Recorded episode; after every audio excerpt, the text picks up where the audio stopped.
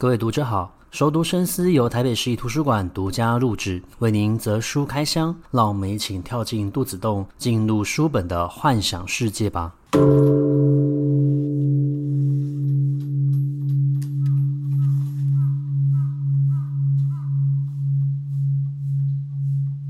各位听众，大家好，欢迎回到熟读深思。这一周的议题我觉得蛮有趣的。其实我们哪一周录的主题不有趣呢？一定就是挑有趣的东西来跟大家做分享。但我觉得这周的主题是，只要大家还活着，就一定会吃东西。而其实饮食、美食都会带给我们快乐。那今天要介绍的就是两本主厨他们所写的传记。一本是由安东尼·波登所写的《半生不熟》，另外一本是张喜浩的《吃颗桃子》。那其实波登大家应该非常的熟悉，因为他在旅游生活频道开了蛮多不同的一个节目的。常常你可以看到这一位厨师，他飞往世界各地，闯入很多奇怪的领域，或者说其他人的厨房，然后去探寻当地的一个美食。那张喜浩其实他在 Netflix 上面，他也有两部非常有名的一个美食频道，大家可以去。去看看，那这两个厨师他们在生活中其实算是真正的好朋友。那张喜浩的年纪是比波登还要年轻的，所以有些时候他遇到一些人生的问题，或者说是开店的烦恼，他就会寻找波登。那希望波登这一位人生导师可以给予他一些意见或者说是想法。但很可惜的，波登虽然说在全世界各地跑来跑去，他的工作非常的忙碌，那他后来也有一个非常美满的一个呃感情关系。可是这样子的一个生活忙碌的状态之下，也促使他后来患得了所谓的忧郁症。所以，其实，在二零一八年的时候，伯登都因为忧郁症的关系而离世了。那他的离世，其实带给张喜浩其实是一个非常大的警醒，就是。如果今天我必须要留下一部传记，让人们知道我经历过哪些的曲折，或者说是哪些的风波，我才走到今天这样子的一个地步，我这么精彩的人生，那应该要由我自己来写。所以张喜浩后来就自己写了他的自传，叫做《吃颗桃子》。那今天就会把这两本书放在一起，那也会让张喜浩适度的走入到波登的一个生活里面。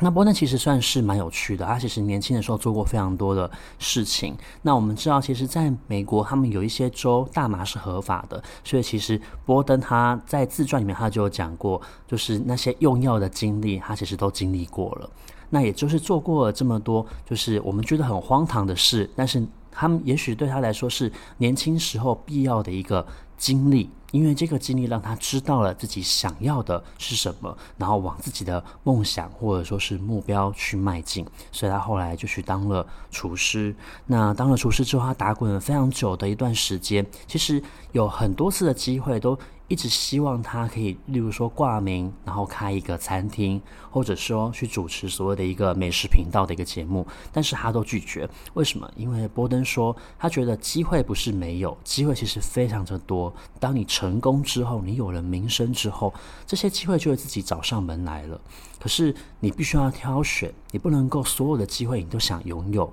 你全部拥有的下场就是最后你会变得。一文不值，所以他一直在等待一个适当的机会，让自己可以踏入到一个新的领域去，然后去做自己想要做的事情。其实不论是波登也好，不论是张喜浩也好，你可以发现到他们做很多的事情，不是为了要去追求所谓的名声或是金钱。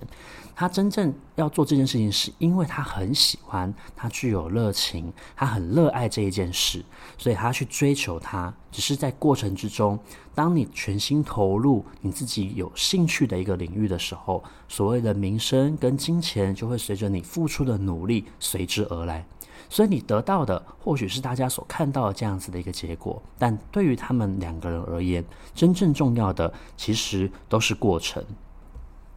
那么，我觉得安东尼·波登他其实就是在一个这样做厨师的一个历练之中，他慢慢学会了厨艺对他来说是什么事。好比说，他觉得人人都应该要去学习烹饪，特别是你要学习如何去煎蛋卷，那么你在跟对方谈恋爱。因为其实帮对方做这样子的一个烹饪，做食物给别人吃这样子一个举动，它是非常需要耐心跟细心的。而当你学会了如何与你的厨房相处，然后你具有一门这样子的一个厨艺，你愿意做你喜欢的食物给你喜欢的人吃的时候，其实那个感受会让你的喜欢的家人也好，你喜欢的感情对象也好，他们心中其实都会有留下不同的一个心情跟感受的。那你在做食物的过程之中，你会慢慢的去了解到你要如何对待一个人，因为你食物煮出来的味道，相当程度的就反映出你的个性，你对于这一个人的看法。那安东尼·波登后来，他其实做了厨师非常长的一段时间，然后呃，美食频道其实也有找过他，想要开一些美食节目。但我觉得这个地方他的分享非常的有趣。他说他去到了现场，他发现到这些我们在电视上面看到光鲜亮丽的场景，他的现场是惨不忍睹的。也许是厨房非常的凌乱，也许是地方。有很多的垃圾，甚至是那个水槽看起来就是从来都没有清理过。那他其实就是看到了这一些人们看不到真实的一面，所以他拒绝了很多次这样子的一个机会。那他其实有强调到，就是说你在做很多你喜欢事情的时候，你不要想着去讨好任何一个人。当你想到去讨好一个人的时候，你就会牺牲掉部分的自我。所以你要去寻找到你自己真正有兴趣的事物，那这个时候你才会全心的投入进去。那波登其实有两段。呃，感情关系。那我觉得在这个书里面，《半生不熟》他其实就有分享到，当他与他的呃前妻离婚的时候，他其实有经历过一段时间的一个单身关系。那在这一段单身关系里面，其实他就是也遇到了很多不同的人，包括他认识的一位富家女，但是这个富家女有非常严重的酗酒问题。那也导致他与这个富家女就经历过一段很像电影的情节，他误闯了一个都市丛林，看到了很多这个社会的人，你想象不到这些活在所谓的一个富有的白领阶级的人，他们是过得怎样糜烂的一个生活。但波登波登也经由了这样子的一个过程，他就发现到其实自己并不太喜欢呃这样子的生活方式，他喜欢一个人的独处，他喜欢安安静静、平平静静的一个生活。那么后来呢，他其实就有了另外一段感情关系，然后也有了他的女儿。他有女儿的这件事情，让他的个性产生很大的一个改变。他更加重视，呃，人们吃下去的是什么，自己吃下去的什么。同时，他很希望自己的女儿吃到的是健康食物。所以他其实在他的书里面就有写到，就是他为了他的女儿，他一定要公然的反抗。麦当劳，我们知道，其实麦当劳是一个非常大的一个饮食帝国。那你敢勇于反抗这样子的饮食帝国，相当程度其实你也放弃了一些利益，代表说，因为对方就知道你不喜欢他，他也不会去找你代言。但是他认为，像麦当劳这样子的一个饮食文化，其实是不健康的。对于很多的美国人，他其实是有所谓的一个肥胖、过胖、糖尿病、高血压这样子的一个问题。所以，透过名人这样子的一个呼吁，他希望可以做到的，其实是呼吁整个社会去重视这些年轻人的健康问题。那其实我觉得，呃，波登后来没有当厨师，可是他开始接了旅游节目，然后他开始走访世界各地，去寻找当地的一个美食。他把他更多的一个时间放在所谓的家庭，跟他的女儿相处。那这一些其实都是带给他很多人生的一个养分，那也让他的个性慢慢的产生了改变，出现了比较圆圆滑的一面，这样子。那我们刚刚前面讲过，他跟张喜浩其实是呃算非常要好的一个朋友。毕竟波登当厨师的时候，可能比张喜浩还要来得早，所以他其实已经经历过张喜浩所经历过的这一切了。当然，张喜浩有他自己非常壮阔波澜的一个人生呢。我们后面就会提到，你会发现到这个人非常的冲动，他说开店就开店，然后可能甚至连贷款都还没有还完，他又接着要下去开另外一间店。但是他们两个人虽然有年纪上面的一个差距，但是不相对来说，他们真的算是非常要好的一个朋友。你可以从《半生不熟》里面看到他对于张喜浩的一个看法，他非常欣赏张喜浩的那一种冲动跟情绪暴冲。虽然说在我们眼里看会觉得，诶，这个人的情绪管理可能有一些问题，或者是说他在做决策思考的时候不够全面、不够周延，他没有想到其他的一些风险是必须要评估跟管理的。可是也就是因为这样子的一个人，他具有冲锋陷阵的一个个性，所以他才可以带出一些非常有创意的一个做法。那波登其实是非常欣赏张喜浩，他具有创意的一个这一面。因为对于一个厨师而言，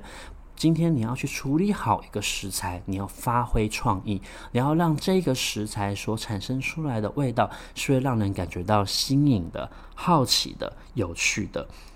但是波登也后来讲到了，为什么他会想要离开厨师的这一个领域，是因为厨师的工作时间非常的长和忙碌，你几乎每一天都会陷在厨房里面。可是有一天，当你呃有了家庭之后，你有了小孩之后，你其实就跟一般人一样，你想要好好的生活，你想要好好的陪伴你的一个家人。所以，当波特有这样子的一个能力的时候，他希望去做的其实是去做自己喜欢的事情。他不是讨厌烹饪这件事，他也不是讨厌厨师的这个身份，而是他希望他可以花他的时间去做其他更有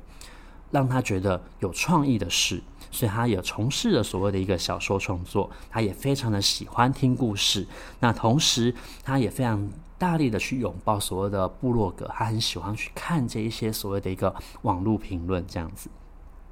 那简单来说，我觉得波登这一个人，他其实是经过他这一连串的一个工作历程，他找到了自己有兴趣的东西，而且全心全意的去投入。那么，他不是以所谓合不合理来定位他自己的一个人生，他最后定位自己的人生是这件事情到底有不有趣，值不值得我投入生命精力去做。我不是为了要去讨好任何一个人，我做这件事情的目的都是为了我自己，为了我自我的一个满足跟实现。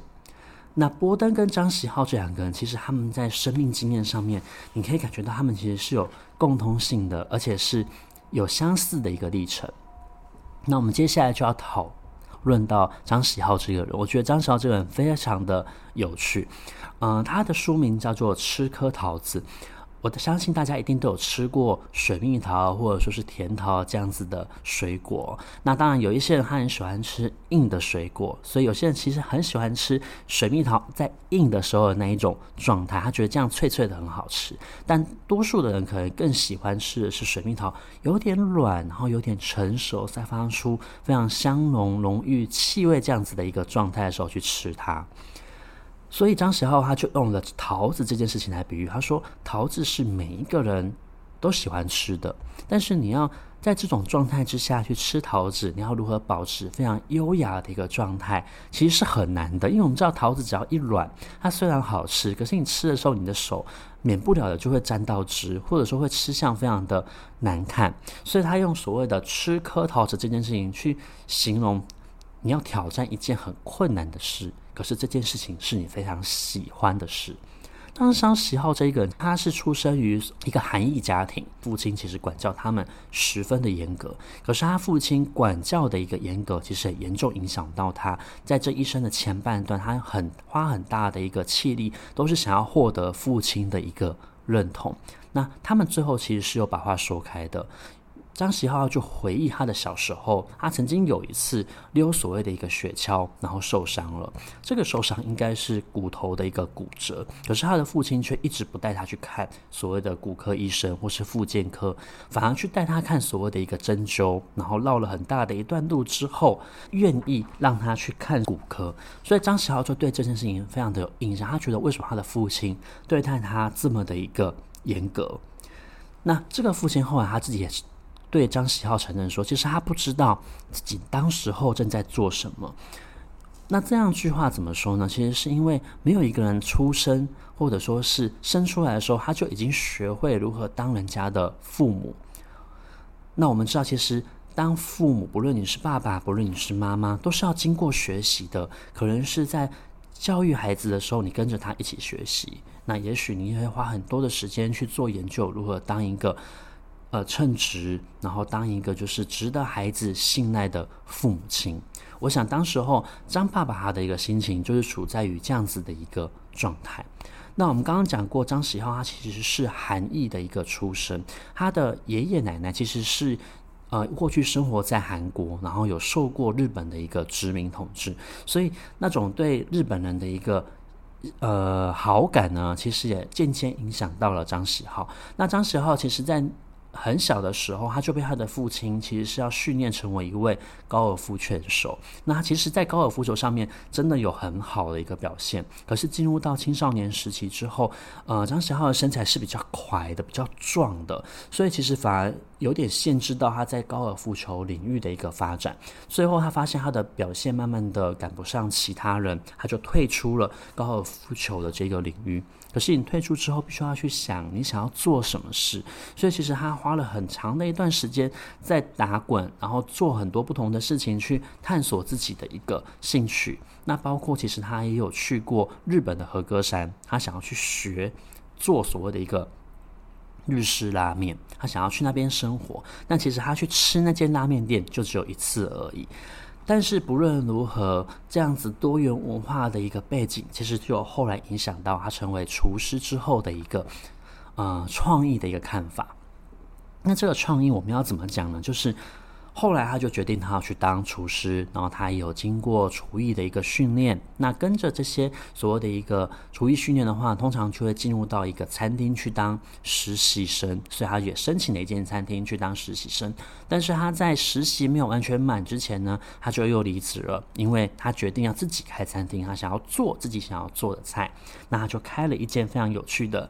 呃，叫做日式拉面店，但是一直被批评他的拉面做的其实没有这么的到底。但是你知道他最呃拉面店最有名的一道菜是什么吗？是挂包。那后来呢，其实他又开了其他的店，像是所谓的韩式春卷店。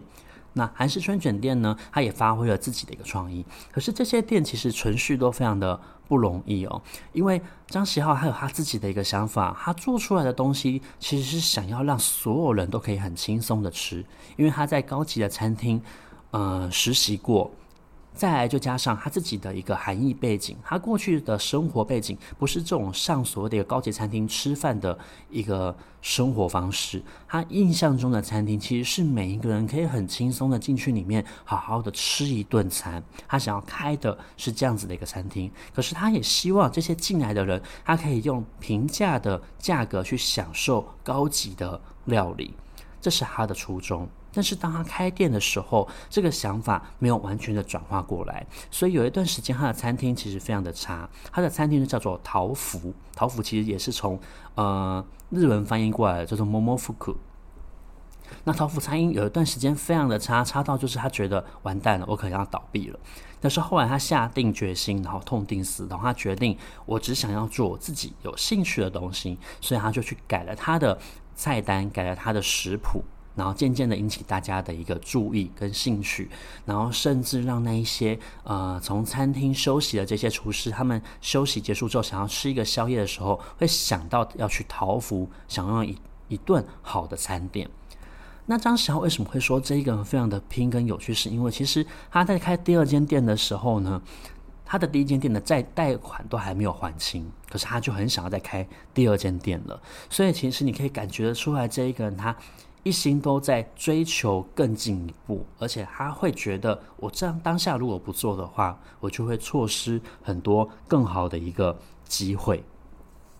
那他就开第二间店。那张喜浩他。这样子的一个开店，他其实也吸引了一群人加入他，而每一个人其实或多或少，或许都认同了他的一个想法。他们想要尽全力的让这一些食物，在可以看得见食材的状态之下，变成更好吃的一个。呃，餐点哦，那我印象中，我记得张小还有说过，他其实他在一个高级餐厅里面，还有负责做所谓的一个开胃菜。通常这种所谓的一个开胃菜呢，它是不在所谓的菜单上面的，他们会利用剩下来的食材去做很有趣的一个东西，而这个东西是可以发挥自己个人的创意的。那务必要记得，就是这道餐点端出去的时候，要让其他桌的客人也要同时的问，为什么我没有这一道菜，要引起他们的兴趣。那他说，像做这样子的开胃菜，其实要做的量非常的多，非常的快，而且要具有所谓的一个创意。他就是在这样子的一个环境之下去训练出来具有创意的一个头脑。那张喜浩呢，他其实本人蛮常。呃，说话的时候就会失言。好，比如说，他就说，像是旧金山的餐厅呢，他可能就直接端一个无花果出来，因为他们当时候可能就强调，所有的食材就是要吃最原始的样貌跟状态。所以，如果你点了一个无花果，就是一个无花果端到你的桌子上，但是我保证它是有机的。那其实他就有讽刺过像这样子的一个状况哦，那也引起了蛮多人的一个非议。但是我们知道的人红就会是非多嘛，就像树大会招风一样，不论你做什么事情，当你有名之后，或者是说你的餐厅获得到米其林的认证之后，其实大家都会用所谓的一个显微镜去放大检视你。那后来张喜浩的餐厅确实也收到了米其林的一个认证，但是这件事情对于他来说，他反而觉得非常的有压力。因为他很害怕，当我得到米其林之后，我我接下来所做的很多事情，只不过是为了要维持我的心等，我忘记了我工作的一个初衷。所以得到米其林，他非常的开心。可是相对来说，对于他来说也是一种恐惧。他很害怕自己会从此停在这个阶段，没有办法继续的突破。其实从他的这一段论述里面，你就可以感觉得到，这个人他是不会停在。一个地方太久的，他会继续寻找新的突破点。所以，当网络文化崛起，当部落格出现，当所谓的一个美食评论网站开始受到大家重视的时候，张喜浩他跟其他的厨师是不同的，他是第一时间就拥抱了这样子的一个网络文化，而且非常的喜欢，他会自己上去看每一个人吃过桃福之后的一个想法跟看法。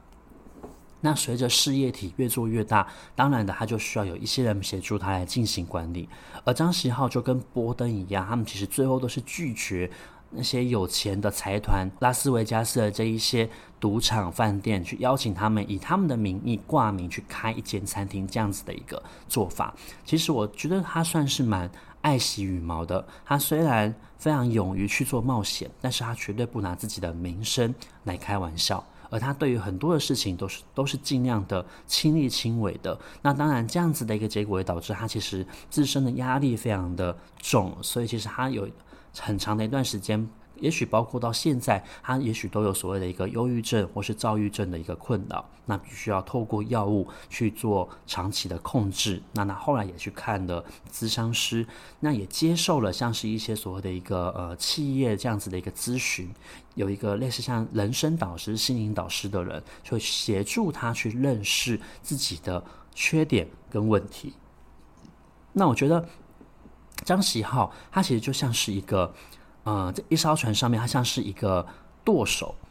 他去掌舵，他知道这一艘船接下来要开往哪个方向。他不是水手，因为水手是去听从他人的指令去做事的，但舵手是去决定这艘船的方向，以及他要去决定，当我面临到了这一些风波的时候，我要如何去做因应。好比说，他后来也投入了。杂志的一个事业，虽然说他是将杂志的事业交给他非常信任的人去负责，但一刚开始他还是有参与到所谓的一个发想的一个阶段。那他们的杂志后来因为呃整个集团越做越大，可是还是会有一些亏损，所以必要的时候必须要进行筛减。那所以其实后来所谓的一个杂志的这个事业就暂停了。其实杂志事业暂停的时候，他很明确的知道负责杂志这一块的。伙伴对他是非常不满意的，可是对他来说，他必须要以全体的利益作为考量，他不能够在这个时候将太多的钱投入到杂志事业去，最后拖垮整个事业体，那会让更多的人面临到失业的这一个问题。所以张喜浩其实是慢慢的去学习他要如何当一个老板，而且学习他要建立的是一个怎样的企业文化。在桃福刚开始经营的时候，其实他就有呃要求大家一定要用所谓的 email，然后互相沟通，今天在餐厅里面发生了什么事，做出了哪些有趣的菜，客人的回馈如何。那后来有所谓的一个呃网络文化的时候，他也是充分的去掌握它。而当他接受到这个人生导师马歇尔建议之后，其实我觉得他是慢慢的形塑出整个陶福想要表现出来的一个企业文化是什么？你希望别人怎么样看待你的美食事业的？那张喜豪其实就是在这样子的一个心态之中，他有些时候觉得自己是一个冒牌者，有些时候觉得自己太过幸运了。怎么有办法可以就是在大家都受到影响的时候，他还继续处于在那里？他觉得自己是一个幸存者，所以其实他面对非常多的一个人生课题。可是同时，他也透过这样子的一个历程，发现到，如果你要永远停留，你要永远待在这一个产业，不论你要去透过这个产业去做杂志、去做美食节目，继续去经营其他不同类型的一个餐厅，最大的一个。问题就在于你要永远保持着心态的年轻，但是我们知道人是不可能抗拒岁月的嘛，所以我们可以透过一些像是微整形啊，或者说是保养自己，让自己的身体状态维持得好。那有一天你还是会面临到老，而且心态的老，其实有些时候。不是你的问题，有些时候也许是这个时代改变的太快，你其实有点跟不上年轻世代的一个步伐了。所以其实他也慢慢的学习，他要去培养接班人，然后让这些年轻的人有机会在他这个年纪的时候，避免到他所犯的这些错误，站在一个更好的位置去领导桃福走向更好的一个未来跟方向。那我其实觉得，在二零一八年波登去世以后，对于张喜浩他应该是一个很大的打击，因为他其实有很多的人生问题，或是呃经营餐厅的一些难题，他有些时候找的咨询对象就是波登。可是，在波登去世之后，他也许就必须要找寻新的咨商对象，或者是他必须要学习自己去当波登的这个角色。那也是因为他走过的这一些历练，也够格让他自己成为另外一个波登，去解决自己的烦恼跟问题了。那我非常喜欢他在这个书里面，呃，有给了一个建议。他说：“你要把最理想的情境当成是瞄准的目标，但是你也必须要考虑到最坏的情境，当成你要拼了命去避免的一个状况。”那我觉得这一段话其实就是。呃，不论你今天从事哪一个行业，不论你从事的是厨师也好，你做的是呃公务人员也好，你在民间企业工作也好，你自己创业也好，我们永远都要告诉自己，你要朝着最好的、最棒的那个目标去迈进，你一定要完成它。可是同时，你一定要小心这一些不好的状况。有些时候，这些不好的状况，它就是发生在你没有注意到的细节。因为所谓魔鬼，就其实上在所谓的一个细节里面。但张喜浩其实他走过这样子的一段创业历程，他途中遇到的问题其实是我们很难以想象的。他可能必须要自己修水管，必须要自己想下一间餐厅的钱从哪边来，这一间餐厅的钱从哪边来。我没有办法让整个事业体赚钱，让所有人都可以继续在一个不要为了钱烦恼的状态之下，开心快乐的工作。为这些客人端出更好的一个菜肴。那我觉得张喜浩所表现出来的是非常正向的态度与方法。他并没有被自己无法成为高尔夫球手这件事情打败。他确认自己没有办法做之后，他就马上开始寻找下一个目标。当他确认自己的目标之后，他勇于去做尝试。他明明是一个韩裔背景出身，可是他开的第一间店却是日式拉面店。那么他也做过非常多有趣的事情，包括他去写所谓的一个美食评论，包括他去创一本自己的杂志，然后他走入所谓的一个美食频道去做，呃，这样子的一个料理节目。我觉得这都是他的人生经历过非常多的，而同时他其实自己也有一些心理的问题，像是躁郁症、忧郁症，可是这些问题都没有击垮他。这些问题其实慢慢的让他变成一个更强壮的人，尤其是当他的女儿出生的时候，他发现到自己又多了一个新的身份。那今天我们要分享的，其实就是安东尼·波登的《半生不熟》，还有张喜浩的《十颗桃子》。我觉得厨师的这个领域，他们真的是非常的疲累，他们每天待很多的时间都在厨房里面，可是他们也透过这样做一道一道的料理，看见每一个人吃过他们的料理脸上所产生的微笑，或是惊奇，甚至是感觉到有趣。我觉得我们的这一些情绪反应，都是变成是他们继续在这一条道路上面继续从事这个工作上面的一个快乐，或者说是支持下去的一个养分。那大家。最身边最近的厨师，应该也许就是我们的呃另外一半，或者说是你的父母亲、你的爸爸、你的妈妈。记得也要给予他们一些好的意见、好的回馈，甚至要告诉他感谢他愿意为我们煮这样子的一顿饭。因为毕竟有一个人愿意花时间为你煮，好好的煮一顿饭，其实是一件非常幸福的事情。那今天的节目就到这个地方结束，我们下一周的节目再见，拜拜。